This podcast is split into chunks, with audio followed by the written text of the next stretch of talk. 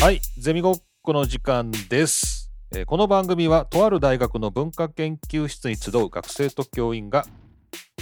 なんだっけえっ、と、日常生活日から。常生活 から卒論 SDGs までゆるくおしゃべりするポッドキャストです。はい、というわけで、えー私ゼミの先生です。よろしくお願いします。よろしくお願いいします。はい、そして今日はお味噌汁さんですね。はいこんにちは。こんにちは。お味噌汁あーお味噌汁です。噛みました、早 速。早速噛んでます。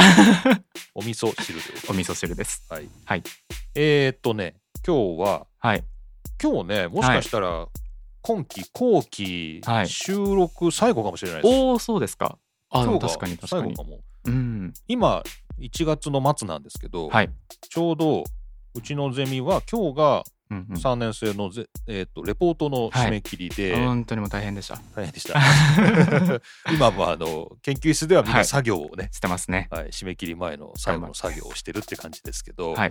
で明日が卒論の発表会で、はい4年生の発表会があって、でまあ一段落みたいなはい感じになってまして、うん収録的には結構ね最後の方なんですよね。はいなので、はいえー、と今日はお便りも最後ご紹介したいですし、おーはいまあ、この後の、えー3月までの展開もちょっともう本当にもう予告しておきたいと思いますうので。ん。まあいろいろ今日盛りだくさんなんですけど、はいまあ、メインのトピックはそこじゃ なくそうで すね。は次回予告したいわけではなく、はいほうえーじゃあお味噌汁さんのまあ研究テーマでもありまして、はいっていうところで「い。えー水星の魔女」ですね。はい今日はどういう感じでいきますかね確かに。でも、どうなんだろう。うん。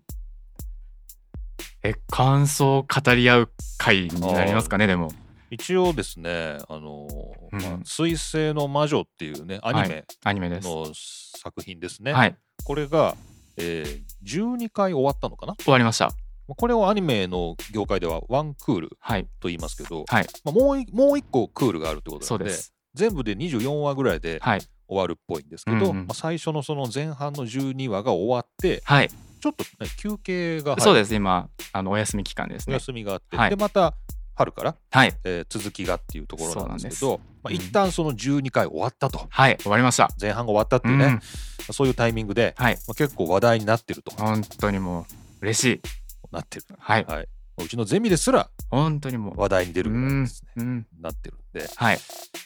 まあ、ちょうど感想を述べ合うにはいい頃なのかなといやー、ありがたいです。ですよね。はい。なんかね。なので、まあ、もちろんあのお味噌汁さんにとっては卒論の、まあそう研です究対象なんで、うんうんちょっと僕もあまり軽はずみなことは言わないように気をつけながら。 全然大丈夫です。僕が逆に軽はずみなこと言わないか心配になるんで、ちょっと。自分はいいんじゃないのああ、そうですかね。自分は言ってっていいん じゃないのこ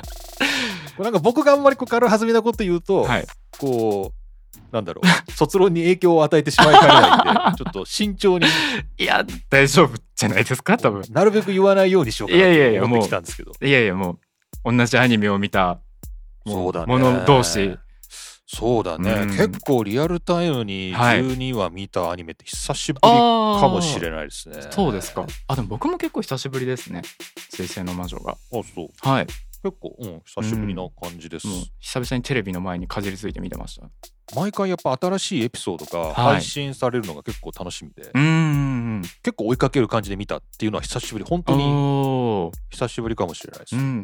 まあ、そんな、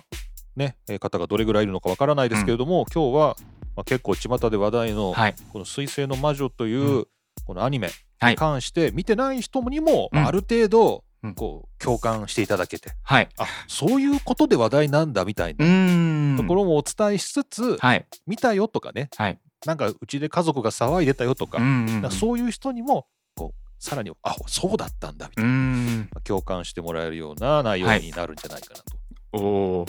おおじゃ ない頑張らないとって思いました、今。頑張らないといけない。はい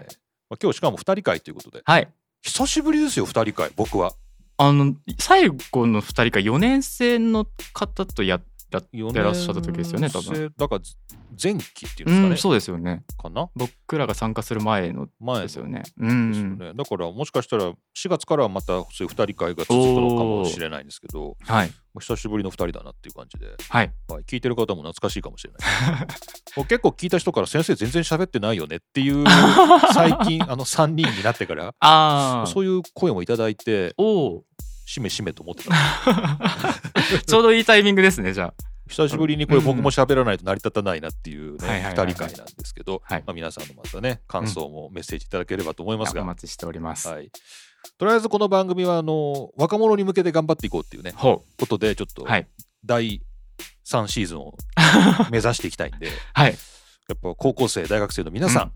ね、うんそしていつまでも若い大人の皆 さんそういう方に向けてうん。今日は「水星の魔女はい。機動戦士ガンダム」はのい最新シリーズですね。そうです。水星の魔女についてお話ししていくという回にしたいと思います。やったよよろしくお願いします。ろしくお願いします。えーというわけでゼミごっここの番組は Spotify、Amazon Music、Apple Podcast、Google Podcast などから全世界に無料配信しています。各サービス内のゼミごっこ番組ページから番組登録してお楽しみください。はい。といようことでじゃあ今日はお味噌汁さんよろしくお願いします。ろしくお願いします。大学発ポッドキャストゼミごっこをお送りしますす。さてどうしましょうか。どうしましょ うえでも僕はすごい先生が「その水星の魔女」っていう作品を見てなんかどういう感想を持ったのかっていうのがすごい気になるんですよなんかえなんで漠然としてますけどいやなんかいや単純にこう先生っていわばまあファースト世代というか、まあ、すそうね。そうですその人たちから見て結構「水星の魔女」ってもう第1話の時点から結構新しい展開というかうん女の子同士でこう婚約関係になったりとか、そうですね。そうあの主人公が女の子だったりとかいろいろとこうなんか違う今までとは違う感じであの物語が進んでいったのでまあそこら辺どうなのかなっていうのをちょっと気になりましたね僕は。ああ、そういうことか。はい、どうなんだろう。うんでもあんまりはい、ガンダム関係ないよね。なんてあまあ確かにそうかもしれない。まあ、意図的にだと思うんですけど、そうですね。なんかねなんかタイトルアニメのタイトルも「水星の魔女」って大きく書いてあって、あんまり「機動戦そ士うなんでガンすよダム」ってちょっとなんかまあ添えてあるみたいそうななんですよね。感じじゃん。うん、水星の魔女のアニメともうそういう単体のアニメとして見てくれっていうことなのかもしれないですうね。ん、なんかそれでいいのかなと思っうて、ん確かに。だからむしろガンダム世代はお呼びじゃない感いじやじゃないかまあまあまあ確かにメインはやっぱり新規というかガンダそうそうムそう知らない人っていう感じでしたね。そうそううん。そういう人に見てほしいみたいうなんのはすごいうん感じました、確かに。うんだからあんまり関係ないんじゃないのああそうですか。まあなる ほどなるほど僕もファースト見てたかって言ったら僕はだからガンダム怖いって言っててそうです、ね。子供の時にはい見てなかったってうちのおうんうんうん母さんが言ってたんで、うん。まあ後から追いついた派なんですけど、はいはいはい。まあだからそんなにあれじゃないーむしろガンダム世代はどれぐらい見るんだろうね。あーどうでしょうでも少なくともうちの父親は見てなかったですね「水星の魔女は」あーそうファースト世代なんですけどうちの父親がでも逆に今12話まで終わって見てくれるんじゃないこれからあ逆にですか どどうなんでしょうねどうなんだうろう、ん、ガンダムね、うんまあだから僕としては本当に単体のうん、最新のはいはいアニメとしてあ楽しく見たって感じーでなるほどなるほどなんかこの中に、あのガンダム的な要素がとか、はいはいはいはいガンダムの歴史がとかああんまり意識あしーで全う然ん面白かっ面白たっかったていうはいのが率直な感想です。おーなんかいいんじゃないですかいああもう本当に面白かったですねやなんだろうね、うんあのねこれどういうふうに説明していくのこれ難しいどどな何を話そうどとしてうます今どう話すんだろうと思ってどういう順番でいくんだろうと思って多分この最後の12話の展開あにー関してはやっぱりちょっとこう、まあ、だいぶお味噌汁さんも落ち込んで たんでまあやっぱ最後そういうところも話さなきゃいけないんだろうなとあまあ思いつつ、ーうんでもまあ、まあ、全体的な話というか、はいはいはいまあこんな話でしたと。うんでの12話ですみたいな。うんまあもうそう持っていくのが自然ですよねですよね。うだんから話の順番としては、はいまあどっから行くのがいいのかなって思っただけですよ。 1話から順を追ってみたいな感じですその全話、全話レビューする必要ないよね。まあ確かにその細かいところになると僕も記憶として危ないところがあるので まあちょっとこれ登場人物多いんで、多いですねちょっと整理するの非常に難しいんですけど、はいまあなんだろう最初はだからお味噌汁さんも学園ものですよっていうね、うんなんかそんなようそなうなんです紹介をしてたぐらいなんで、うんまあ、うん学園なんですよね。そうなんですよ一応その学園内の生徒なんです生よ徒ねですよねはい、スレッタもそこに来る転校う生、んうん、でミオリネもグエルも、まあ、あとエランとかですねそうですねシャディクとシャデかィクまあいろいろまあなんていうのこう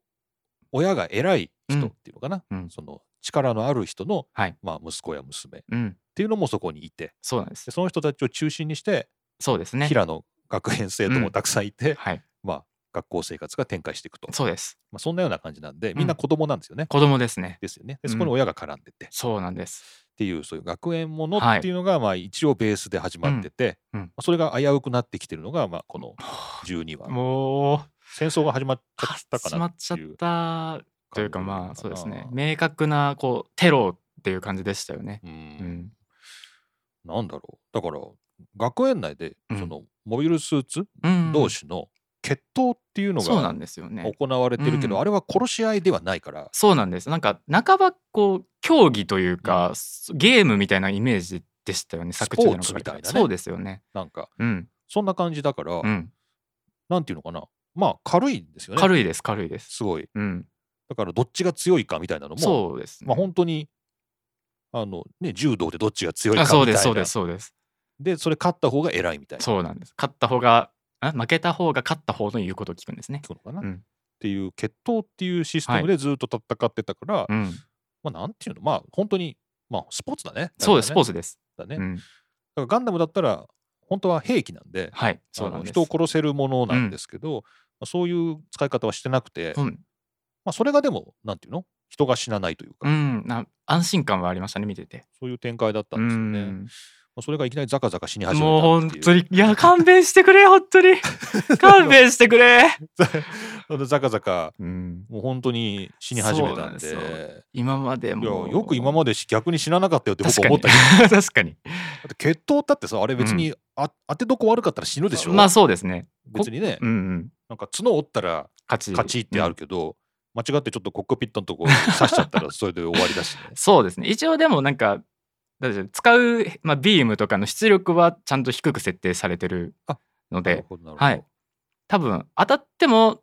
中身コックピットの中までダメージがいかないような設定というかそういうのになってるんじゃないかなと思いますなるほど、はいちゃんと死なないようにそうなんですなんなっかているというビームが弱くなってるよっていう描写は結構いろんなところで見れたりしたので言言及はなかったんですけどなんかなんて言うんでしょう宇宙で戦ってる時にこう主人が避けたビームが後ろのコロニーに当たるんですけどそこで消えてるみたいなおビームがは弾かれてる描写があったのではいはいはい多分決闘用に弱く企業な競技用に調整されてあなるるほどちゃんととそういう思います設定も見て取れたという、はい見て取れましたさすが毎回2回見てるだけのことは 本当に2周してます2周してるだけのこと一週間に二回見てはあますりますよね最低でもはいそっかうんまあだから死なないっていうのを前提でそうですねやってたっていうところでね、うんまあ、それがまあザカザカ死に始めたんでもうみんな騒いでるってとこあんのかな本当にななんか推すもう今までもう競技として描いてきたからこそえ死んじゃうのっていうギャップですよねもあーう、うん、死なないもんじゃないかと思ってたようなところもそうなんですだからそちれょはっと安心しちゃってる感じでもそれはあののパイロットもっていうかみんなあの世界の中の人もそうだよね子う供はんそうですねうん、死ぬっていうのうがね、ん、そうなんだけど、まうあ、んこれきついとこですきよね。ついですね温度差がすごいはいうんじゃあお互いこう作品のどこに一番惹かれたかっていうだかあらそこからちょっと中身を皆さんにご紹介していはいはいきはますかね、そうですねどこに惹かれたかまあすごい素直なところでいいと思うんですけどはいゼミごっこじ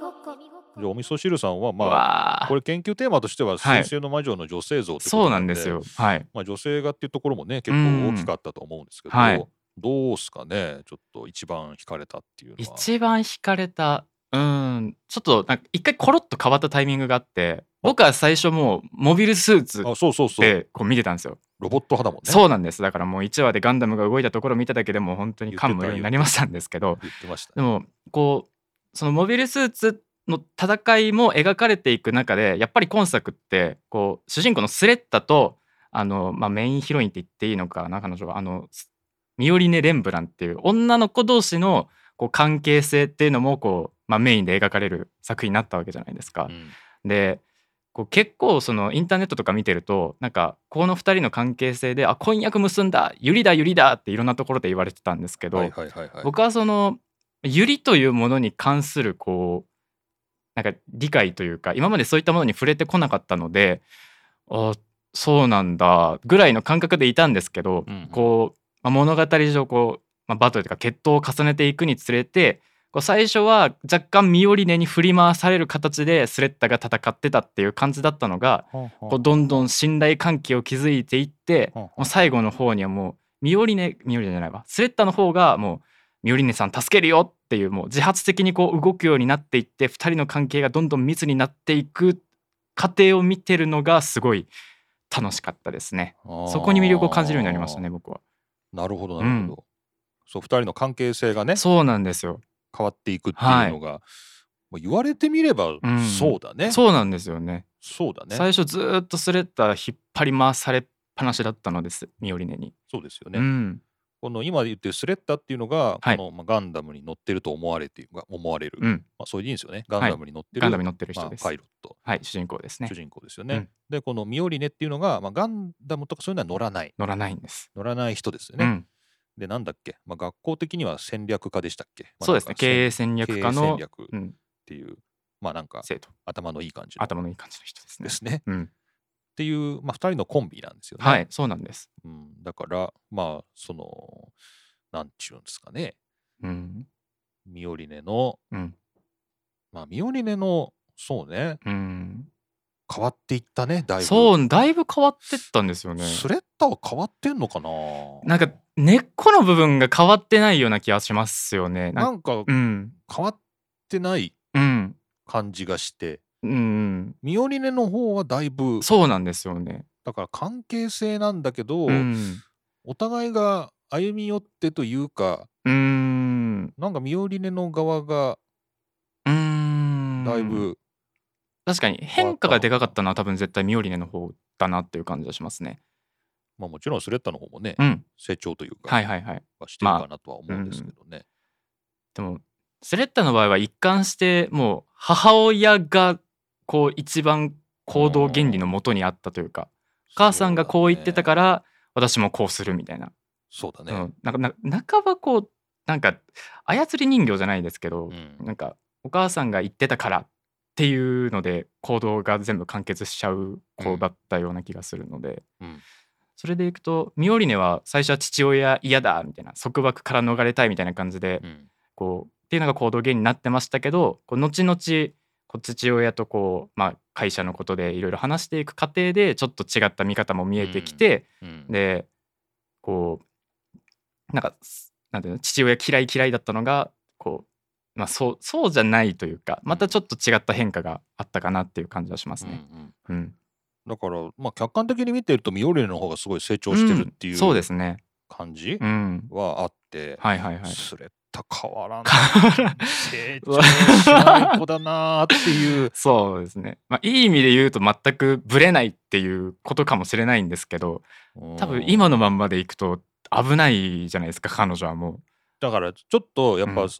不気味になってきまうしたよね。うんそうですねなんかうんすごい純朴な、いい子みたいなところが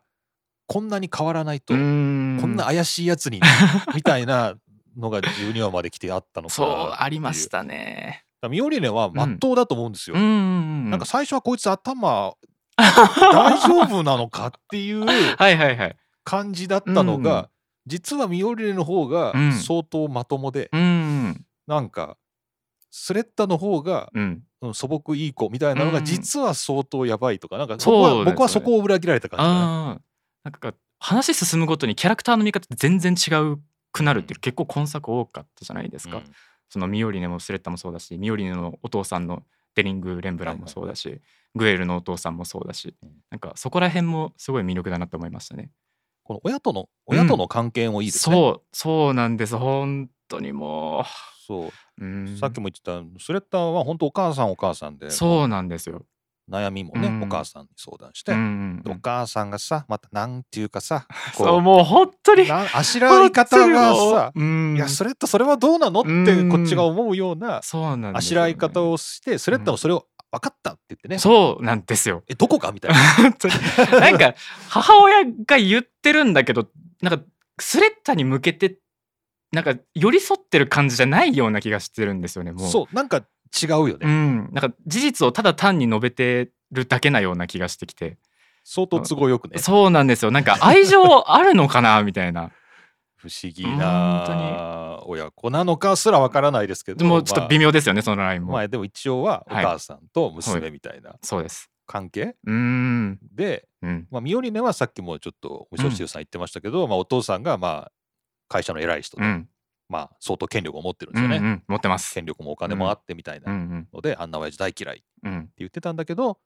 まあビジネスとはい一緒にやるみたいな感じになって、そうですねまあ、だんだんちょっと関係が変わっていくというか、まうんはいあ、最後にはなんかお母さんの話までしだしてそうなんですよめっちゃ気になりますねあそなんこか気になるところがあって、そういえばお母さん出てこなかったなそうなんっていでうすとよころでねまあ、あのお父さんだいぶ年取ってるしねそうですよ見ねた感じうね、んなんかねそんな中で、まあ、若いミオリネみたいな娘がいてうんみたいなので、この父と娘の関係、そうなんですよねちょっとお父さん生きてるのか死んでるのかちょっと最後わかんないんですけどうん生きてると嬉しい自分にははいうんなんかわからない傷を負ってたんですけどそうなんですよねわかんない中でミオリネとの関係はだいぶ変化して、うんまあいいいい方にというか、まあ、そうですよねうんなんか普通に口下手な父親と娘のすちょっとしたすれ違いみたいな感じですよね。そうやって言ったらすごい普通の思春期ですよね。 そうですようね。んまあ、そうなんですよまっとうに親離れしてるなって感じですようんうんこれからねまっとうにちゃんと親離れしていくっていう感じができるなーっていう感じだし、そうですね。でも他にもあの本作はあの舞台が学園だったのでそうなんです。うあん、のみんな親がねいるんですよね。いるいるいますいます。そうだよねだから主要人物にはみんな親が出てきてそれぞれ親とその子供の関係がちょっとうん、複雑というか、そうですねまあ、。それぞれに違うっていうところも、うんまあ、面白いとこですよね。面白かったです。ね。結構企業絡みなところもあるので、ですうよね。ん、僕はグエルが、ね、いや本当にもうよかったですね。グエル良かったですよね本当に。いや好きです大好きですグエル。何なんだろうなこいつこれからどうなっていくのかってとこもすごいいやそうなんですよね。一番興味あるかうな、ん、なんか1話でもうなんか若干かませ役みたいな感じでそうそうそそうう止まっちゃってあこいつはもうそういうキャラなんだなって思わせておいて実はちゃんとこう自分で動ける子というか、うんその彼には彼なりのこうなんていうんですかねこう行動原理があってでそれがだんだんこうスレッタに向くようになっていくんですよねそのそうですね そうです。だから、まあ、なんでしょう。なんおあーかーもどかしい。怖い語彙が出てこない。えだからなんかね、まあ、12話最後で、うん、あのグエルはい。はあのお父さんを自分で、もう、本当に辛かった、あそこ。まあ、もうネタバレも何もないんでうんあれですけど自分でお父さんを殺しちゃうんですよ、ねそうなんですよ、もまあ、偶然なんですけど、はい偶然です戦場で、う。うん。あのたまたまね、うん。まあ、グエルが生き残るために、うん。こう今目の前のうん。こうモビルスーツ、うん。まあロボットを倒さなきゃいけないと、うん。でそこで、まあ、相当無茶な感じで倒す、まそうなんですよ。ですけどうんあ、その相手が実はお父さんそうなんですよ、もうそうで本当に。命がけで倒して、よし、助かったと思ったら、もう、グエルかですからね、もう。す本そう当にもここはね多分ガンダム世代には、うんああの自分で父を殺すというか、うんその目の前で親と死に別れるっていうのははい。非常にそう主ですね人公的だなと、そうなんですよね。親離れをこう戦争という場でそうですね強制的にさせられる子供といううか、んこれは多分数々ガンダムで描かれてきたはいモチーフなのかな確かに、ちょっと思いましたけどうね。ん、だからそういう意味ではこれは普通にというか、まあ、ガンダムだったらこのグエルが主人公だったかもしれないんだけどそうですまあね全然そうじゃないってところもまたそうなんですよねいいのかなと、うん確かにうん面白いところ、そうですね主人公じゃないところにもそういった見せ場があるというか、そうだね、うん、だからこそもうグエルこれからどうなるんいだやろう本当にもう12話でどん底に叩き落とされてますからね彼は今宇宙を浮遊してる状況そうなんで すよボロボロのモビルスーツでうわお父さん殺してまったっていうので、今浮遊してる状そうなんです況よからねうん、ちょっとどこにたどり着くのかわからない13話からどうなるんでしょうかね彼は、ねうんどれぐらいの時間が空いて13話が始まるのかわかんないんだけど、うん、あそう物語の中身物的語にものですよねね中身的にね、うんうんうんまあほんとすぐあの直後からなのか、ちょっとまた半年後ぐらいのそう 設定かもしれないですね。その辺も気になるところですよね。そうですねね。いやー、グエルも本当にていう報われてほしいな。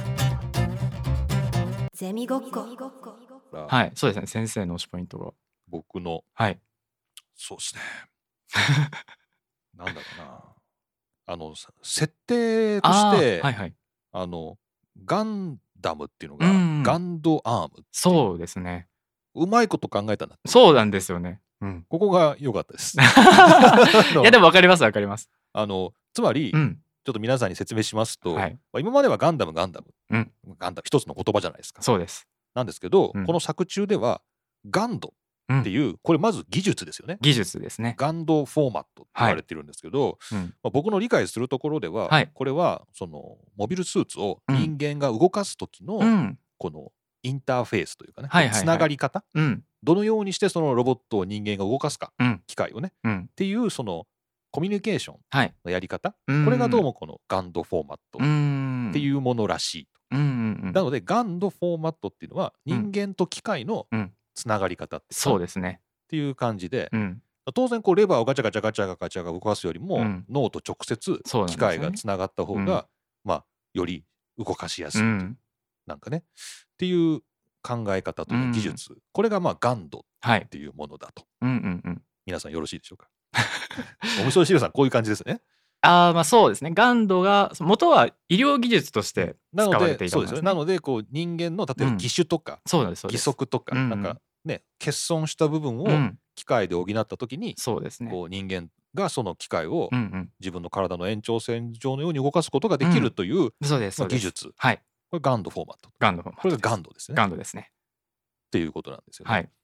なんですけど、うんでガンドアームなんでそうアームっていうのはこれはまあ英語でも兵器とかうん武器っていう意味ですけど、うんうんまあ、これを武器としてうん転用するそうモビルスーツに使っちゃったよっていうのですねそういうことですそういね。うこことれですをまあ医療用そう技術ではなくてこれを武器としてうん使うとっていうのが、まあ、ガンドアームでうんガンダム、そうですねでこれははいあかんと言われてるわけですそうよなんねです。もう危ないからやめろって言われてるんです よねこれいろいろな意味で危なくて、うんそのなんていうの、まあ、もちろん武器にするわけだから、その平和利用ではないので、うんまあ、危ないっ危ていうなのいもあるし、うんなんかどうもその機械と人間がうんそのやり取りをする中で、うこうどうもうん僕の理解では、はいパーミットという物質がああパーメパパーメーッメトットですかね、はいパーメットスコアっていう表現がありますけど、はいはいはいありますねこれがちょっと人間から出てるのか機械から出てるのか定かじゃないですけど、うんこのパーメットっていうもののやり取りがあまりにも高まっていくと、うん人間の側にものすごいこうダメージがはい負担がかかっ負てしまう担がんですよねかかってしまうという。ででも兵器なんで、うんこれ高めてば高めていけば高めていくほどどうもこう神がかった動きができて、強くなりますね相手よりりも上に立てるということで、うんこれがひとたび戦争に使われるようもなら、うんまあ、人間が犠牲になると、うん人間に負担がかかりすぎてしまううとんいうこともあって、まあ危ない危ないので禁止されてるみたいなね、っそうですね一応禁止っていう扱いになってましたねていう世界観なんですよ、はいいやここが面白いよよく考えたなと思って そうですね結構設定すごいしっかりしてますよねなんかそう他の、まあ、ガンダムもよくあるんですけどそうだねガンガンド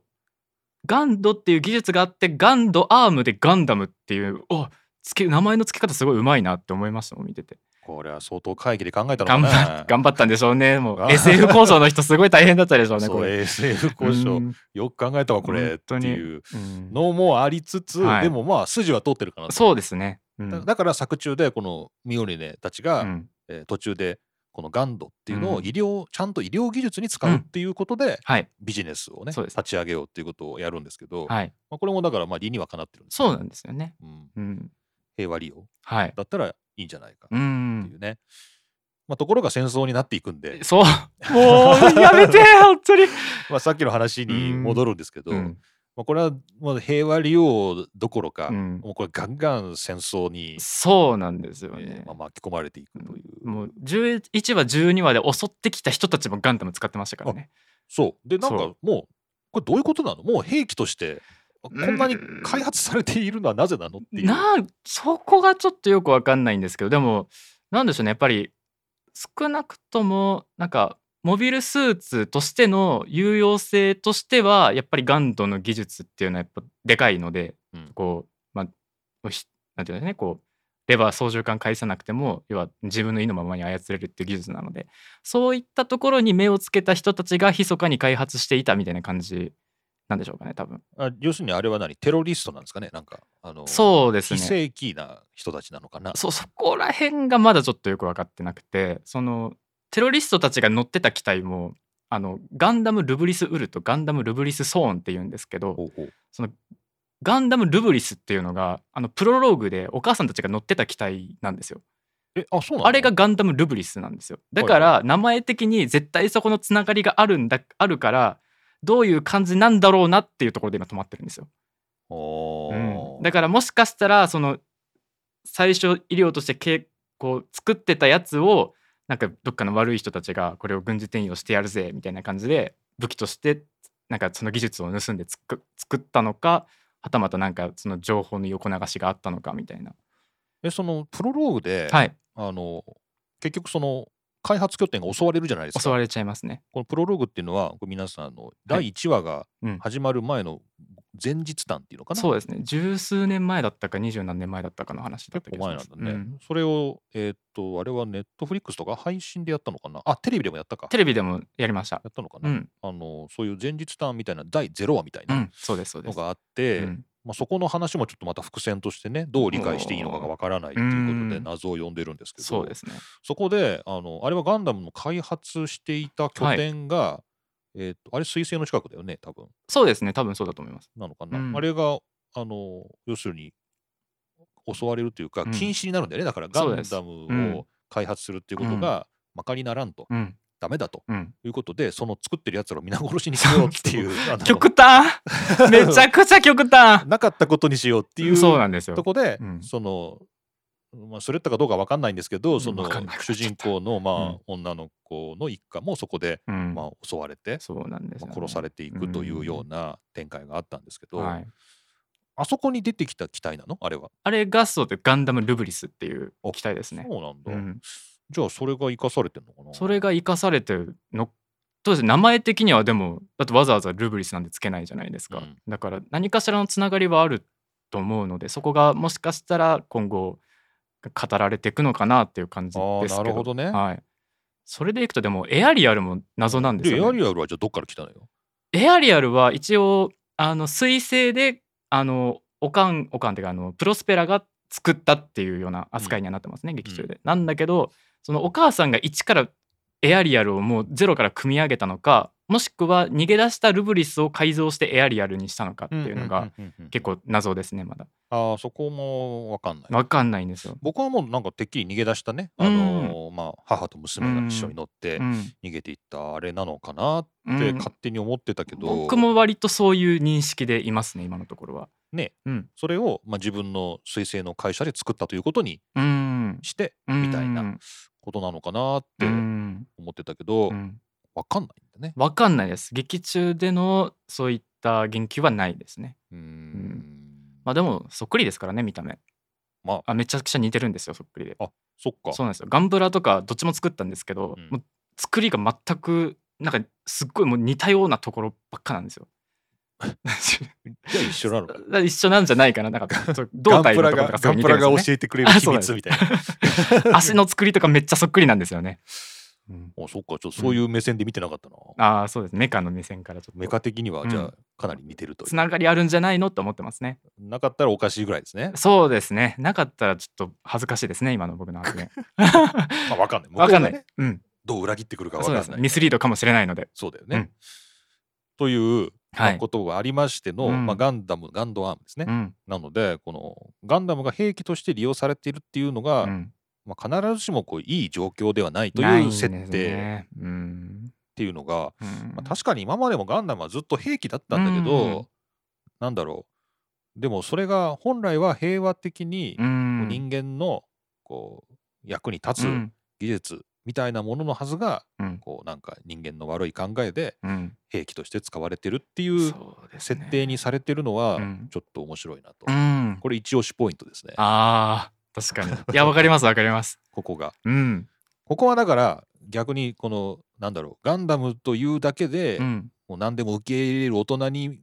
こそ響いてほしいってことですよ ねああ、 確かに。うんお前ら何そんな人殺しの兵器見て喜んでんだよ あ、そういう訴えかけですか ね。そういう意地の悪さもあるんじゃないのかなるほどなるほほどお前ら今まで散々ガンダム見てきたけどみたいな お前らが見てるの全部戦争じゃねえかよみたいなねそう確かに一貫して戦争を書いてきてますからねガンダムはそう、んそうでしょうんう。でまあもちろんそれに抵抗する子供というか、そまうあ、なんですよ少ね年たちとういうかねんまあ、それはテーマでもあったんですけどね、まあでも戦争だったので戦争になっちゃったどうなるんですかねどうなるんでしょ うね本当にもまあ、これはちょっと、はいこれを聞いてる皆さんともうはい一緒に見届けつ つ、お味噌汁的にはこはれい卒論の研究対象なんで、はいそうですえこれどうなるんだろう卒論を書くという か分析する時には終わってるのかなあー4月からだもんね次のシーズンそうですねだから当初もう今のところはもう前半戦だけでやっちゃおうかなっていうふうには思ってたので前半戦が10月から始まって、はいこの前1月の半ばぐらいに終わったんでそうですね10、11、12、はい4ヶ月ぐらいかかるのか。4ヶう月。んうーん。なのでまあうんそうですね女性像をちゃんと見ていくのはそこまでかなっていうあシーズン1に限定してもいいのかなと。そうですね えーこれから面白くなりそう。確かにそう 確かに そうそれはそう思いましたしかもあれでしょ卒論発表会とかの時にはもう全部終わった終わった状状態態で。なんですよねまあ、なんなら見てる人は、うんえ、これシーズン1までっあそあうです確ねかにそうそうですねてなるのかなそうですね確かになんか発表する側としてもシーズン2のここめっちゃ語りたいけどシーズン1しか触れてないからっていうのありそうですよね そこは調査範囲外ですと。そうでなって答えちゃうの嫌だな確かにまあでもそういうううん考え方もある。うんまあまあ、どうなるか分かんないなまだ、そうですね。うんまあ、ちょっとその辺はお楽しみにというは感いじですよね。はいで12話、うんじゃあ12話の率直な感想をじゃあお互い、うんあーって述べますか。はいまあ、12話はい終わったんですけど、はいえーっとまあ、最後本当テロはいに主人公たちが巻き込まれるっていうような形で。そうなんですよまあ、今まで平和的な展開といえば、うんまあ、平和的な展開だったんですけど、うんまあ、いきなり人がザカザカ死に始めうるん、急に本当にでまあ結構身の回りの人も死に巻き込まれるというか、まあちょっと怪我をしたりとかそうねで、すねえー命の危険はだいっていう感じになってきて、えーはい はい本当にはいどこから語っていい語ればいいのかっていう感じですけどもうちょっとお任せしたいっていうあなんでしょうねもうあの11 11また12話に至るまでの構図が一応学園内で決闘を重ねていってで主人公が乗ってたエアリアルがボロボロになったから一回ちゃんとしたコロニーで直してもらおうねっていう風になって主人公たちがそのしゅあのエアリアルが修復されてるコロニーに取りに行った時にたまたまテロと重なっちゃって、うん何も知らない主人公たちとその生徒たちもその襲撃に巻き込まれちゃうっていう形でそうで進すんでいねきましたね。やっぱりこの偶然戦争に巻き込まれるというかねそうなんですよこううんこの辺は、まあ、これもガンダムのうん、うん、流れもありますね、そうですねんうんはい、巻き込まれてしまいました巻き込まれてしまいました本当に。はい、ああでそのテロで狙われたのが、はいその主人公の一人のミオリルのお父さんそうなんですね。が、まあ、暗殺うんされそうになるというか、そうなんです。そういう感じでしたね。うんだから会社の企業の思惑に巻き込まれていったっていう感じですね。そうですね、うんではい。まあ戦わないとっていうことになりはい。そうなもんなんですけど、はい。こうやっぱ印象的だったのは、うんスレッタその、はいまあ作品中の主人公のガンダムにあたるエアリアルに乗っているスレッタが、うんその一応なんていうの戦いたくないというかそうですねこ。のお母さんにね、うん乗って乗って乗って戦いって言われるんだけど、うちょっんと嫌だみたいなそうなんです。ことを言うんですよね。うんでもそこからがねもう気持ち悪かったあのシー ン本当に。そこでしょそこですね。まずは。はいそうもうお母さんがちょうどなんかスレッタがそのテロリストの人たちと鉢合わせそうになったタイミングでこうスレッタのお母さんのプロスペラがその人たちをこう銃でパンパンって撃って、まあ、さっそうと助けに来るわけですよ。まあ、だからまあ客観的に見ればはい助かったっていうシーンなんですけど、助かったんですけど人を殺し目の前で殺したことに対してもうスレッタはもうビビりまくるわけなんですよまあね。そうですよね。お母さん目の前で人こ殺したのみたいなそう感じになってでお母さんからエアリアルに乗りなさいとうんいうふうに言われるんですけどこれはもうあの決闘じゃなくてもうテロなわけですからうんスレッタが戦うっていうことは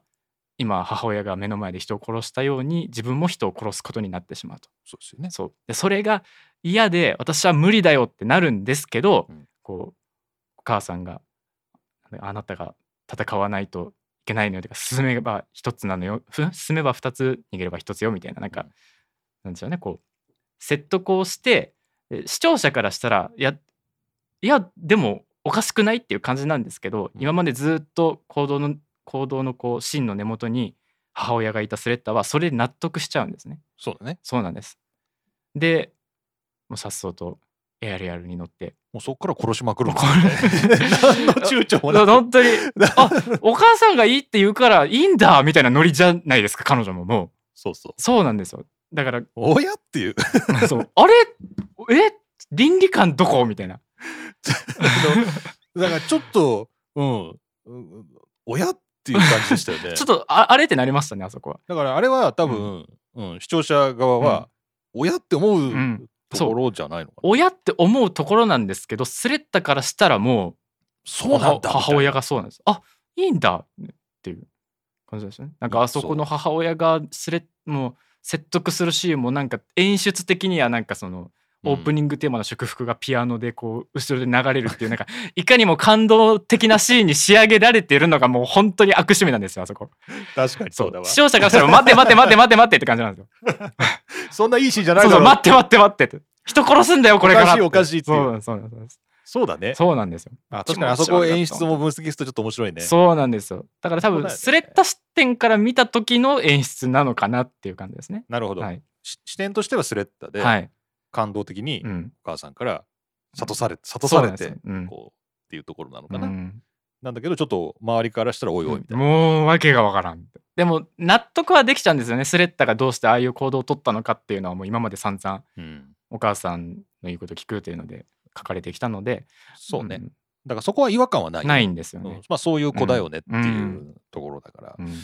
いいんだけどそれが後々響いてくるんですねいやーまさかねそのうん素直さというか、そうなんですよ純朴さと思われてたところが、うんうん親っうんていう感じのね、描かれ方になりましたよね。はいなので、えーとまあまあ、スレッタはもうお母さんに命を救われるというかね、うんまあ、目の前でテロリストをお母さんが射殺したことによって、まあ、自分は助かるわけなんですけど、うんでそれと同じことを今からやれといううんことで、まあ抵抗はするけどうん今あなたが助かったのもねお母さんがうんあいつを撃ったからだと、うんだからあんたが今度は誰かを殺してお母さんを助けるじゃないですけど そうなんでかすそんなようなね、うん理屈で、ね。オッケーって感じで、うんまあ、バンバンもうその後は何の躊躇もなく、うん本当に殺してましたねなんかね本当殺してましたね。決闘とかどどころの騒ぎじゃなかったです本けど当ね、にもうなんかそうもう本当にすごかったですね本当に。だこれもなんかねんすごい、なんか、うん、今作のうん。女性像じゃないですか人間の描き方とそしうてですの、ね。うん。おちょっと何かを感じるとこでしたうん。何なんだろなんなんでしょうね。なんかしかも最後こう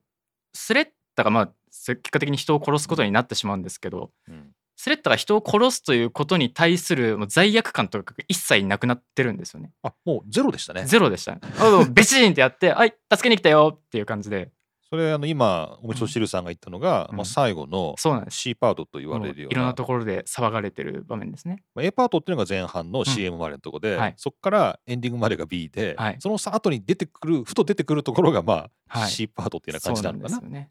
で最後にその今度はミオリネがはいお父さん怪我してて、うんまあ、それを運びつつ、うんまあ、脱出しようとうんもがいてたんですけど、はいそこにテロリストと鉢合わせてしまって、うんもうどうせテロリストも死ぬから、うんもうメイドの土産にね、うんお前ら殺してやるみたいそうななんですよ。感じで、うん危機一髪ですよね。うんでそこにこうガンダムに乗ったそう。スレッタがやってきて、はい。これはまあ救出ですよね。そうなんですよ。よし、来たもう勝っそうたと思いました。最後ね、はいあなんていうのかな、まあ、救いと言ったらなんですけど、まあ、最後はこう助けにうん。来てくれるってそう。いもうう、ねいい感じそう、もうだったテンション最高峰です、今。も う本当に。よし、来たこれで勝つるって感じでした。そうだよね、でなんだっけその、まあ、スレッター操るところのうんエアリアル、まあ、ガンダムなんですけど、えーまあ、そのテロリストは銃をはい。ミオリネたちに向けて、うんまあ、撃とうとするわけですよそうねなん当です然そそうです。そりゃそうだ。れは目の前にガンダム来たけど、うん今とりあえず撃っちゃえばそう。もう自分が死のうが殺せる。相手も殺せて、テロリストとしてはだから目的を達せられるわけだかうら、んうん。絶対やったるみたいなそうなんです。もでそこでですよね、うんだからそこでスレッタが何をしたかっていうのがちょっと若干バズってたんですけう。ど、はい。えっ、となんて言ったんだっけやめなさいって軽いノリでもうもう突っ込みぐらいの勢 いでこうガンダムの手でそのテロリストをブチって潰しちゃったんですよ。そうブチャっていうそうこのこの演出もやらしかったんですけどもうめっちゃ血出てた。あんなに出るはずないのにって思そってう絶対もったよねっていうぐらい出てました相よね、当思ってるけど まああのまあこうやめなさいか、うんなんかね本当顔潰すそうような感じじでパンってこのモビルスガンダムで人間を潰すっ潰すんですていうのかなよ。もうっていでうことですよね。それを見てミオリネがドン引きをするっていう人殺しっていう人殺しでその潰した後のスレッタももうなんか人を殺したことじゃなくてミオリネさんも助けに来たよっていうこかんとだけですよね。そうかだけ述べるんですよ殺したことに対して何の言及もしないし多分本人は何も思ってないんですよ、うんなんだけどでもそれを目の前で見てしまったミオリネからしたらとんでもねえやり方で人殺しそうになんでこいつヘラヘラしてんだっていうのでそう多分なんで笑ってるのそうだ人殺しっていうからもうミオリネはまっとうなんですよ。そうですねそこでね。視聴者視点は多分ミオリネですそねうですね。そこまっとうなんですよね。うんうっんていうことでそうまあだから最後ね、あうんの本当にもう血でドロドロのね手をねもこうそううなミオんリネでにすよ写真のね述べるって感じなんですけど、うんそれも別に兵器みたいな感じでそうなんですよ描かれてて、うんこいつ大丈夫なのかなっていう そうなんですもう高かったテンションがもうそれでどん底に叩き落とされてえっってなってるところであの終わりなんですよそねれで終わりです、ね。そうなんですよもう それで終わ勘りで弁すしてくれ本当にそれで終わりだ。勘弁して くれ本当にもうでここで我々は、はいあの投げ出されましたね。そうですもうじゃあ次4月を待ってください。そうそうそう待って待って待ってって終わらないでっていう感じですね 終わっちゃったんだよね。はいそしてのでのこうのんそうやっと今日ここに到達しましたね。そうやようやくようやく来ました50分の道のりでですねここま でたどり着きましえた。もうそんな経ちました立ちました。立ちましえー、やだ ーまだあるた立ちましたそうですねね。 12話でも他にもいろいろあったんですよね本当に本当に も僕はなんか語っときますか、12は。う12話いやでもちょっとメカの話に戻りますけど、はいまあ、散々最後落としたとはいえスレッタが母親に諭された後にエアリアエアリアルに乗って出ていくシーンはめちゃくちゃ興奮しました ねすごいかっこよかったですあそこそこ罪深いとこだな。本当にかっこよく見せちゃうしかっこよく見えちゃうんですよね僕も罪そう深いわ。こいつ今から人殺しに行くんだけどでもかっこいいクソっていうそうそのね、葛藤は大事だね。でもね、はい、でもめちゃくちゃかっこよかったんですよね本当にうんめちゃくちゃいいシーンだなってなりましたけどゼミごっこどうしようかな。えっ、と今日は、はいえーお便りもはい来てるんで、はいちょお便りも読みたい。はい読みましょうじ ゃあだいぶ尺がお便りは、長尺になってしまったまあ、どうなんだろう。まあ、ここまでのところも、まあ、ちょっと編集してどうなるかわかりませんけそうれですどねも、めちゃくちゃカットされてるかもしれませそんもうんねざっくりないかもしれないですけどね、 ショックだなそれはそれでいや大丈夫だと思います。仕方がないはい。えーお便り、えーはいマシュマロというですねサービスでいただいております。はいえーマシュマロは匿名でうんメッセージを送ることができるサービスで、ちょっと面白いなと思って使ってるんですけど、はいまあこれでまあ本当にねこちらにはね誰が送ったのかは全くわからないということで、まあもしちょっと分かりたいっていうか分かってほしいという人は まあペンネームなどはいラジオネームというか、まあ、ポッドキャストネームつけていただければと思いますけど、はいまあそれ以外の場合は本当に匿名でうん投げられるようになってます。はいので、えー高校生大学生の皆さんもですね、うん見バレの危険はありませんので、 はいえー安送全っですてきていただきたいと思います。はいさて、えーそれでは、えーお便りいただいております。はいえーじゃあまずはこの明けましておめでとうのやつからいきますか明ね。けましておめでとうですはいはいえーとある大学の文化研究室の皆様明けましておめでとうございます明け。ましておめでとう明けましておめでとうございますおめでとうございます。はい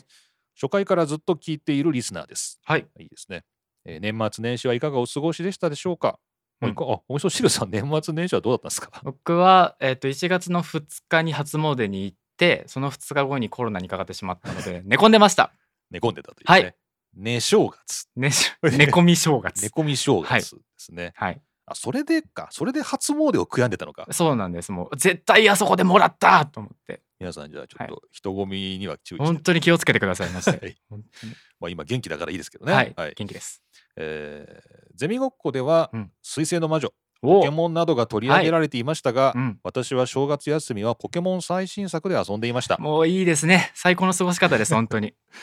お味噌汁さんあのポケモン界にもね、はい出ていただきましたけれどもね、ポケモンもねちょっと僕,、はい僕がまだねクリアしてないんでいやもうぜひぜひぜひポケモンはい SV もですね、うんクリアしたら、うんあのまたあのうどん娘も入れてですねそれもう語りたいでそうすポケモン界をやらなきゃなといやもういやぜひやりましょ思ってるんですけどね、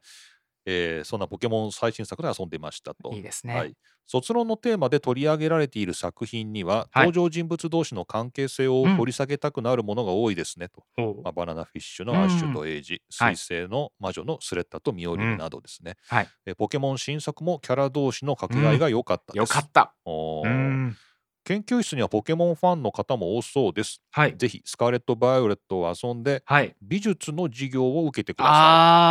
いはははい八作先生ですあね、はい八作先生がとてもいいキャラでしたいいキャラでした遊んだ方がいらっしゃったら感想を聞いてみたいです。うん今年もゼミごっこの配信を楽しみにしていますありとがとうございますいうことで、うん匿名でマシュマロいただきました。ありがとうございますあ。りがとうございます八作先生です。八作先生八作先生え授業受けられました先生あのね、僕このお便りをもらってはい受けました。ああ僕もあのごもう全部受けました受けました。はいめちゃくちゃいい人でしたねこの人あ僕なんかさ、あのはい中間テストまでしか受けれなかったんですけど、これはあーゲームが進んでそうなですねいからですかね。。はいいあのゲームの進行度に合わせてどんどん授業が解放されていくそうなん感でじすね。なので途中までかもしれないですけど、はい八作先生いいキャラだということで。めっちゃいいキャラですねなんかあの第1回の授業だったかなこうなんかそれはオリエンテーションみたいな感じで、この授業はこんなことをやっていきますよっていう紹介を、うんそのポケモンの先生たちもしてくれるんですけど、うんしか八作先生は美術の授業の第1回目で、うん美術というのは多分今後受けた子がもう忘れてしまうあ言ってた授業ですって言ってしまってえこの人自分の担当してる科目でこんなこと言っちゃうのって思ったんですけど、うんその後の美術はなくてもいいものだけどあるとより生活を豊かにしてくれるものですみたいなうん話をしてくれた時にこのうん。めちゃくちゃいい先生だなこの人と思ってちょっと感動しちゃいましたゲーム内の授業で ゲーム内でめちゃくちゃいいこと言うやんこの人と 思って いや僕あれは確かに、はいあれは僕は本当大学の先生みたいなこと言うなと思いま した。うちの学部で言いそうだなと思って、確かに、そんなこと言いそうな人いるなと思ってね。はい、ああなるほどめね。ちゃくちゃそうですねこのこの八作先生以外にもなんか今作は先生たちのキャラも濃いのでうんめちゃくちゃいいですね。結構なんか先生たちもストーリーでね、うんあの出てきますよね。うんうんうんあの普通にジムクリアしてても途中で先生がなんか、あ出てきますお出手てきま伝いしてたりとかですす。ね。はいなんかいろいろあの出てくるなーっていう感じで、これはもい学園ものですね。あの確かに学園ものですね水星の魔女も学園なんですけど、うんうんこのポケモンのスカーレット・バイオレットうん新しいやつも、まあ、学園ものなんですよね。そうなんですよ。ね。えっとアカデミーの生徒でしたね主そう人ですね公が。主人公がね。八作先生のね僕中間テストまで受けた時うに、んはい。あのジムリーダーのうんうん。コルサスはいですかね、あのアバンギャルドの人ですね。あの人そういえばアーティストでしたねアーティ芸ストです術家でしたよ芸術家です投 ね。。げやりの気まわりの人ですねそうですよ ねあの人がなんはかいゲストで出てきて,、出てきてくれましたね。この八作先生とはいこのコルサさんの中のなんかただならぬそ関う係をただならぬ。ほぼのめか した本物系ます。ハ本ッ物サ系ンまハッす。サンとコルさんって言ってたよそうですね。なんかお 熟年夫婦なのかなっていう距離感でしたよね。うんなんか何なのこれ この二人おっさん二人っていう感じでしたけど、うなん、ん何なのね二人でやっぱこう美術芸術という点で分かり合える点があったんですかね、うんそうなんかあそういうのもあった気がします。なんか授業内で言及が。なるほどうね、んということでちょっと、ははいいポケモンもやっていきたいと思いますいやーはいおすすめです。 忙しいありがとうございますありがとうございます。はいそして、えー、ともう一ついただいております、こちらも明けましておめでとうですね、はいえー明けましておめでとうございますおめでとうございありがまとうす。ございます本年もどうぞよろしくお願いいたしまよろすしくお願いします。とはいえ初めてお便りをいたしますはい石橋と申します、はいよ石橋さんですねよろしくお願いします。あありりががとうございます。とうございます第31回、うん先生とランさんとジャックさんの放送で話題に出た初代ゲームボーイのバッテリーが炭酸電池であること、はいはいまたマザー2の音楽について触れていた際に、未成年だった頃の自分を思い出して胸が熱くなりました、ういんいですねこのいいです若ねい頃の記憶うんが蘇ってきたうというんことですね、はい。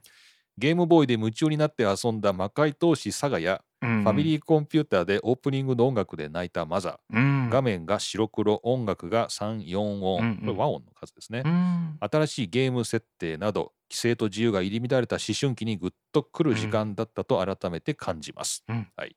今の学生さんたちの考え方や話し方たくさんの声色も含めて毎回楽しんで聞かせていただいています、うんこれからも草場の陰から死ん でるやん草場の陰から応援していますとはいいうことで石橋さんどうもありがとうございあまりがすとうございます石橋さんこれ魔界都市サガとかねマザーとか、うんまあ、古いゲームですよマザーは僕聞いたことありますね魔界都市サガっていうのは、はいまあ今はどうなってんだろうあの後さシリーズ的にはまだサガって続いてるんじゃないかな、うんうんえーロマンシングサガになったりとかですね。あー今は名前聞いたことありますサガサガフロンティアとかですうんうね。んうんうんまあなんだか、はいはいあのまだ今までもうん続いてるし、うん佐賀県が佐賀とコラボして今いろいろへー観光キャンペーンをやってたりとか、はいはいまあなんかそういう感じでスクエアエニックスうのんブランドですかね、ーやってると思いますけどね。まあそれの最初の最初ですね。ゲームボーイでやったね、うん佐賀うん懐かしい僕もやってました。うんうんという昔のゲームの話はいというね、うんいいっすねいいですねこういうところも刺激できるのがこの番組のいいところですね。 確かにやっぱこう高校生大学生、そしてうんなんでしょう永遠の若者たちにえーなんかもうな そうですちゃんとその方たちにも刺さるよう刺にさるものをやっぱこれからやっぱターゲットとして狙っていくべきかな結構広範囲ですよねそうなると 狙ってるようで狙ってないそう結構もうばらまいてるような感じばですねらまいてるよね 刺されーって言ってばらまいてるそ感うじでだすねね踏んでくれたらいいけどでも やっぱ高校生大学生はねやっぱポッドキャストにはいちょっとこれで触れてほしいというかね、うんこの番組でっていうちょっうんと野望を持ってやってきた、 うちも次のシーズンは頑張りたいとはい思いますがはい、はい、石橋さんどうもありがとうございますありがとうございますいやーいいですねうん草場の陰からはね、ほんと死んでるから。これね、冗談でも言っちゃダメだよね、これね。あそうなんですか僕昔、大学院の時かな、うんその、引退する先生がいて、はい退職する先生がいて、なんかその、最後のうんお祝い会といううか、んなんかそういうところで、うんなんか、じゃあ先生もこれでご退職ですけど、うんこれからは草場の陰から応援してくださ いみたいなことをあの言ったら、はい死んどるやないか、殺すなみたいな感じですごいあの怒られたああーりまして、あこれ危ないんですねじゃあなんか,、まああの多分ねこれ草場の影っていうのはなんかひっそりとなんかひょっこりみたいなイメージでしたけどあん僕まりいい意味じゃないあの世墓の下あの世っていう怖っ意味がありまして、えあのもちろんあの辞書的には普通に草の影っていう意味もあるかもしれないんですけど、はいえーこちら例えば新明解国語辞典だと草場の影というのははい墓の下、あの世のことだと、えー書いてあります。死マのジか比喩ですね。うわあなので、よ皆かさんあっのた自分で言う分にはいいですけど、石そう橋ですねさんみたいに自分で言 って、なんでやねんって突っ込みされるのはいいですけど、はい、この決してあの言ってはいけません。他人には向けて言わないようにってことです、ね、言う時には相当の覚悟と皮肉の意を込め皮て、肉の意を込めて、まあ、先生を草場の陰から頑張ってくださいよっていう感じの言葉で言うのがいいんじゃないかなという。いやーまあそれが許される関係性にのみそうですいねいですねまさに関係性の、うんはいはい草場の危なかったです僕もでも勉強になりましたこれこれであの学習してね、あの就活で言わないようにしてください。危な本当にこれからも草の陰からやりたい、頑張りたいと思います。謎な謎な謎な表現になるんで。こ こいつ死ぬつもり で死ぬ弊社にみたいな墓に入っても働くつもりでみたいな話になるかもしれないですけどね。はい、ありがとうございます。ありがとうございます。という感じで、はいあのお便りいただいてましてありがとうございまあす。りがとうございますそれでお便りじゃないんですけど、はいあのここにですね、はいえっ、とこのポッドキャストに登場していただいてます3年生のマロッシュさんが、はいマロッシュマロッシュお菓子ではいまあお菓です子ねの名前だって言ってましたけど、うんこれ甘露ですね甘露のマシュマロのお菓子のうんこのマロッシュをはい差し入れいただいてまして、やったで僕食べたことないんですよ、うんでこれお味噌汁さんは食べてるんですか僕は一回なんかレモンかグレープフルかどっちか忘れましたけどなんか黄色い酸っぱいのを食べた記憶がありますねこれはねヨーグルトソーダ味ですね見た感じこうマロスではプレーンというかプレーンっぽい感じかそなうですねで僕これ初めてなのでちおーょっとた一緒に食べたいと思うんですけど食レポですねこれねマシュマロという割にはね、うん硬い感じうがします、んキなャんかンディーみたいなそうですソフトキャンディーソですフトかねキャンディーかな触るとプニプニしてるんですけど、うんこう個体としては結構独立して硬い感じのですね、はいちょっとじゃあちょっと食べてみますけどどうですかそういえばそういえば ASMR やるってまだやってないなああれどうなんですかなんか機材とか大変じゃないですか ASMR あ、とマイクをねうん、うんあ咀嚼音が ASMR っぽいあ美味しいですよ。おおなんだあどうぞ。ありがとうございますあなんだろう。 マシュマロではないな。じゃあちょ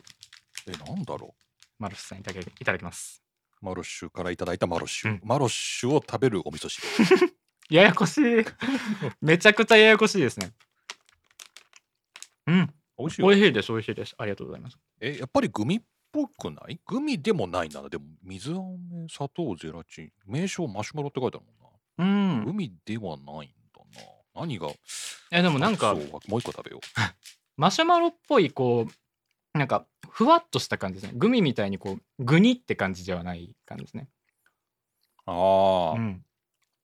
ああそうか。グミほどの弾力感はないですねサク感はあるねだからその、うんマシュマロのね。そうですねはいはいはいはだい。から歯の通りがいいっていうとこうろがあるんそうそうそうんそうだね。うん。味はすごいちゃんと美味しいです甘いこれはヨーグルトソーダ味なんで、うんまあ、こういうヨーグルト味。うんヨーグルトの風味がちょっと強い気がします結構くるそうだね。うん結構強い、美味しいです美ね。味しいですへえ。これ確かあの売ってましたよ学校のあれに購買に購買に売ってた。あ確か売ってましたりがとうございます。はい、ご入り用の際はぜひ。 ぜひ、はい。えーこの大学の関係者の皆さ んは購買で。はい、これ多分普通にスーパーで売ってるでしょ、これ。そうですねこれ結構見かけたような気がする、これ。近くのコンビニでも売ってました、これ。ちょこれちょっと後で研究室で配りますかね。 あマロシさんどうもありがとうございます。りがとうございます。というマロシュの食レポもお送りしまして。お送りしました。はいまあ、こんなお便り、はいお便りじゃないんですけど 最後の差し入れもいただきましたありがとうございますありがとうございます。でえーっと、はいこの番組はですね、うん次回来週からは、うん卒業記念スペシャルと題しまして、はい。えー今日34回目なんですけどおー35回目からは、うんえー卒業する4年生が2おー人ずつ登お場してーいいですね。卒論の思い出をうん。語っていくという胸熱な展気開になりますね、僕も。まあ、ここまでね、うんあの出演してくれた4年生が最後に出てくれるという、ああ、嬉しい。卒業記念スペシャルがありまして、おでこれ、れあのもう収録はしたんですけどあ、もう全部ですかもう全部あおのお、そうなんですか。 6回分わあ、すごっ。 6回分結構あんで1か月半 6, 週間にわたってめちゃくちゃ取りだめしましたね。めっちゃ撮ったん ですけどまあこれで2月3月ははい食いつなげるって感じなんですけど、そうですね。春まあ休み。これ。を、うんえー来週ですね2月のお、ーえー半ばからですね毎週放送していくんですけど、おーあのそのエンディングの部分はうん。まだ撮ってなくてあら。あのそこは僕がおうその配信直前にはい。独り言を撮ろうかなと、独り言。おまあ、撮ろうかと。おまあ、そこまではずっとこの3人ですね卒業生2人と僕とで、うんまあ、まあ各回やってるんですけど、まおーあ、最後は僕の独り言をはい。言おうかなと。なんかちょっとエモいです。エモーショナルですでね。みんな怖いって言ってま した、みんな喜ぶのかなと思ってなんかもうちょっとなんかこ うそうエモい感動的っていう展開になるのかなと思ったら、う怖いって言ってました よ最後に卒論について何か言われるのかもしそうれめないっみちたゃいな。厳しいこと言われて本人のいないところで まあああは言ってましたけどみたいな感じで、まあ、なる展開もありえるし、はいまあ、エモい展開もありえるわけなんですけど、うんまあ、そこであのもしお便りいただけたら、うんあの僕がちょっとまずは紹介していこうかと思おってまーしてあ、そうか。そうえかーそれでまたねあの、シーズン新しくなったら、うんまあ、改めてご紹介もと思ってますけど、はい。まあ、この後もあのお便りいただければ、うんリアルタイムで拾って、うんあのもちろんあの学生ともシェアしていきますので、はい。ぜひお便りいただければとはい。思っておりますので「はいまあ、水星の魔女見た」というものも、もうぜひ。はい、はい。 あのお待ちしております。はい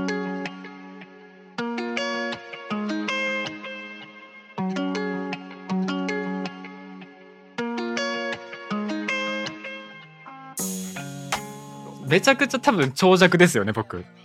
これ大丈夫なんですかね大丈夫。じゃあ僕、じゃあ今になって不安になってきました。なんか長さもそうですし、テンションもそうですけど。これもテンションもちょっと、やっぱこう聞き直してみないと僕も ね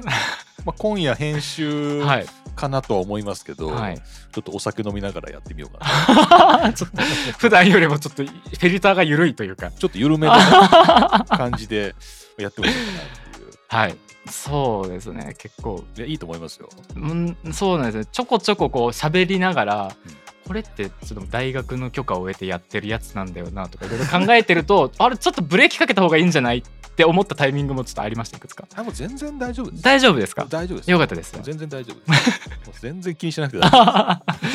ったですあすごいやりあの話しやすかったですめちゃくちゃ 夫いやまあね、はいまあまたこんな感じの、うんまあ2人会もまたね、はいあるかなと思いますけれども、えーよろしくお願いしますよろしくお願いしますじゃあまあ最後なんですけど、じゃあどうしましょうかね「えー水星の魔女はい」もうワンプッシュして終わりますかああありがとうございますまあうん見てほしい作品ですけどね本当にだからあのおすすめですめちゃくちゃこれ結構ね、うん見やすいと思います、なんかそうなんですなんか僕の周りでもガンダム今まで見たことないけど「水星の魔女」話題になったから見見るよ見てるよってこうめちゃくちゃ多いんですよそうねそだからその点はなんかうまくいってますよね、うんそうなんですこの本当になん制か作側もうね、新規開拓というかんそういった意味ではめちゃくちゃ成功してると思いますですよね、うんなのでまあ「水星の魔女」っていう新しいうんアニメのそ一うでつすだと思っうんてうん見れば、はいまあ本当にまあテーマも今っぽいというか、ういんやよくできてて、うあんのーなんだろうまあ世界中で見られるんじゃないですかこれは、うんうんテーマ的にも面白いしねっていう本当に感じでうんいいアニメだと思いますめちゃくちゃおすすめです もう見て見てくださ見いてくださいもうマジで見てください本当に本当にね はい見ていただきたいいい作品です本当にまあ、我々、あの4月からシーズン2うがん始まりますから、はいそれまでに見ればそうまだ間に合いますまだね余裕です電車は途中で乗れますかはら、いね乗れます乗れますまだね、はいこの先まだ終着点までうん着くまでに、うん今乗っとけばそうです最後まで見届けられるんでねはいこれはいいかもしれないですよねじゃあお二人のじゃあ、はい最後これが一番のお気に入りっていうキャラを挙げて終わりましょう、はい。ああ。はい。言った手前ちょっと待ってくださいねはい。い誰にしようや、めちゃくちゃいますからね、キャラクタキャラクターめっちゃ多くー。ないめっちゃ多いです。なんか、その公式サイトとかでキャラクター確認するんですけど、ちょっとしたポットでのキャラクターもちゃんとバッて書かれてるので、僕も今その公式サイトのうんキャラ見てるんですけど、めっちゃたくさん並んでて、そうなんですこよね。の人いたっけっていううん人もちゃんと全部入ってますよね。シャディクの取り巻きとかもちゃんとあ女の子たちもいますね。入ってますよね。うんこれみんな何ちゃんとクリックするとあはい。設定とかちゃんとした簡単な説説明文がありますね。明が出てきます。うん、さあ誰にしようかな。ああここなーいやまたさらに語りたくなってくるなこれうわー 沼だ沼だいや一人を選ぶのはね、はい難しいですよね。難しいですね今世界は特にそう一人を選ぶということは、うん他の人を捨てるってことなん でそのそれはちょっとできかねるという気持ちはもちろんありつつ、はいまあ、あえて、はいまあ、今日のはいこのタイミングでのこのああこの人タイミングでとっってはいい、うことでいいじゃないですか、わかりました選べいない選べないからね選べないそうですね選べないからね、はいじゃあどうしましょう僕僕はですね、はいそうですね、まあ、ニカですねあーわかるーあのね今日語れなかったんですけど語れなかっったこのそ人相当闇がありそううな、闇深いんですよ なんかすごい優等生っぽい感じでうん出てきて、うまんあ、どうも腕も確かみたいなんですけどメカニックとしてうねんなんかあるなあるそうなんですよねででもなんか闇があうる、ん物語としてはでもスレッタに一番最初に優しくしてくれた人なんですよねあ彼女が、そうだねそうなんですこよの居場所のない転校生にね、うんそうそうめちゃくちゃいい子ってなってでもそれすら何か作戦だったのではそうなんですよもっていうう、うん、本当にショックだった でも、まあ、彼女には彼女なりの物語が多分あって、そうなんです多分悪い子ではないんですよねそうせざるをうん得ない何かがあったんじゃないかとかあったりして、うんこのいいじゃないですかこのインナーカラーにブルーを入れたいり、ね、やそうめっちゃ見た目可愛いんですよね今この子風なうん感じじゃないですか、うんこのニカニカねえって言われてますけど、ニカねニカがどうなっていくのかちょっと僕は今すごい気になってます、はい僕も気になりますはいはい、じゃあお味噌汁お塩を押していはただいければと、そうですね今ニカねえの話が出たのでそれでいくとチュワチュリーパンランチちゃんが好きですね僕はこの隣のですね、はいえーそうですね、チュチュですねチュチュってよく言われてるんです、はいこの子が要は地球側の子なんですけどそのさっき言ったようにアーシアンとスペーシアンの対立がめちゃくちゃ書かれてて、でもうアーシアンの子たちはもう結構もう逆らえないというかビクビクしてる中でこの子だけ「おいクソスペーシアン!」って言いながらこ う拳で顔面を殴りつけていくっていうはいはいそのなんかと屈しなさというか、うんパなんかパワー感がすごい好きですね力強さがすごい好きでしそうですねた。はいこれなんか信用できる感じですね。そうなんですこの子は絶対裏がないなってそいううこれは信用できる感じですね。そうなんですなんかスレッタにかけ関してもこう最初はお前も宇宙生まれじゃじゃねえかってなってるところをスレッタのこう頑張る理由とかを聞いてこういい姉御肌じゃないですけど、はいはいうん頑張れよって言ってくれるところとかがすごい好きですねはい。いいですね。めちゃくちゃいい子ですはい。彼女は多分裏切らないです、このチュチュですね。うん、えーあまだ一年生なんですね。そうなんです後輩なんですなるほどね。うんでスレッタとは同級ということそうなにんですなるんですかね。けど先輩呼びをしてさせてる感じですねいいですね。うまんあちょっと我々ここまで語ってきた流れ、うんちょっとサブっぽいキャラを上げましたけど。そうなんですよスレッタとミオリネじゃねえんかよってなってますよ違うのかねよみたいお父さんたちじゃないのかよってなってますよね多分 な。そう御曹司ですらないのかよみたいな感じになってると思いますけど。ニカに関してはモビルスーツ乗ってないですからね。そうですね。うんはい。なので、はいちょっとあのひねった感じで、うん。あのなりましたけど、はいまあ嘘偽りのない気持本ち当にいい子たちなんです。なんかジャックが出た時ジャックがなんかこの前研究室でなんかミオリンネがああ、ミオリリネ好きって言ってましたね。ジャックめっちゃすこって言ってました そいつも呼んで聞きたいところでもありますそうなんですよ。誘ったんですけど予定が合わなかったみたい で。うん、悲しい。ということで、はい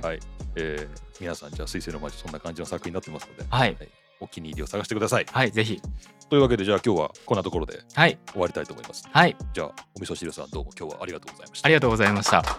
楽しかったです。はい。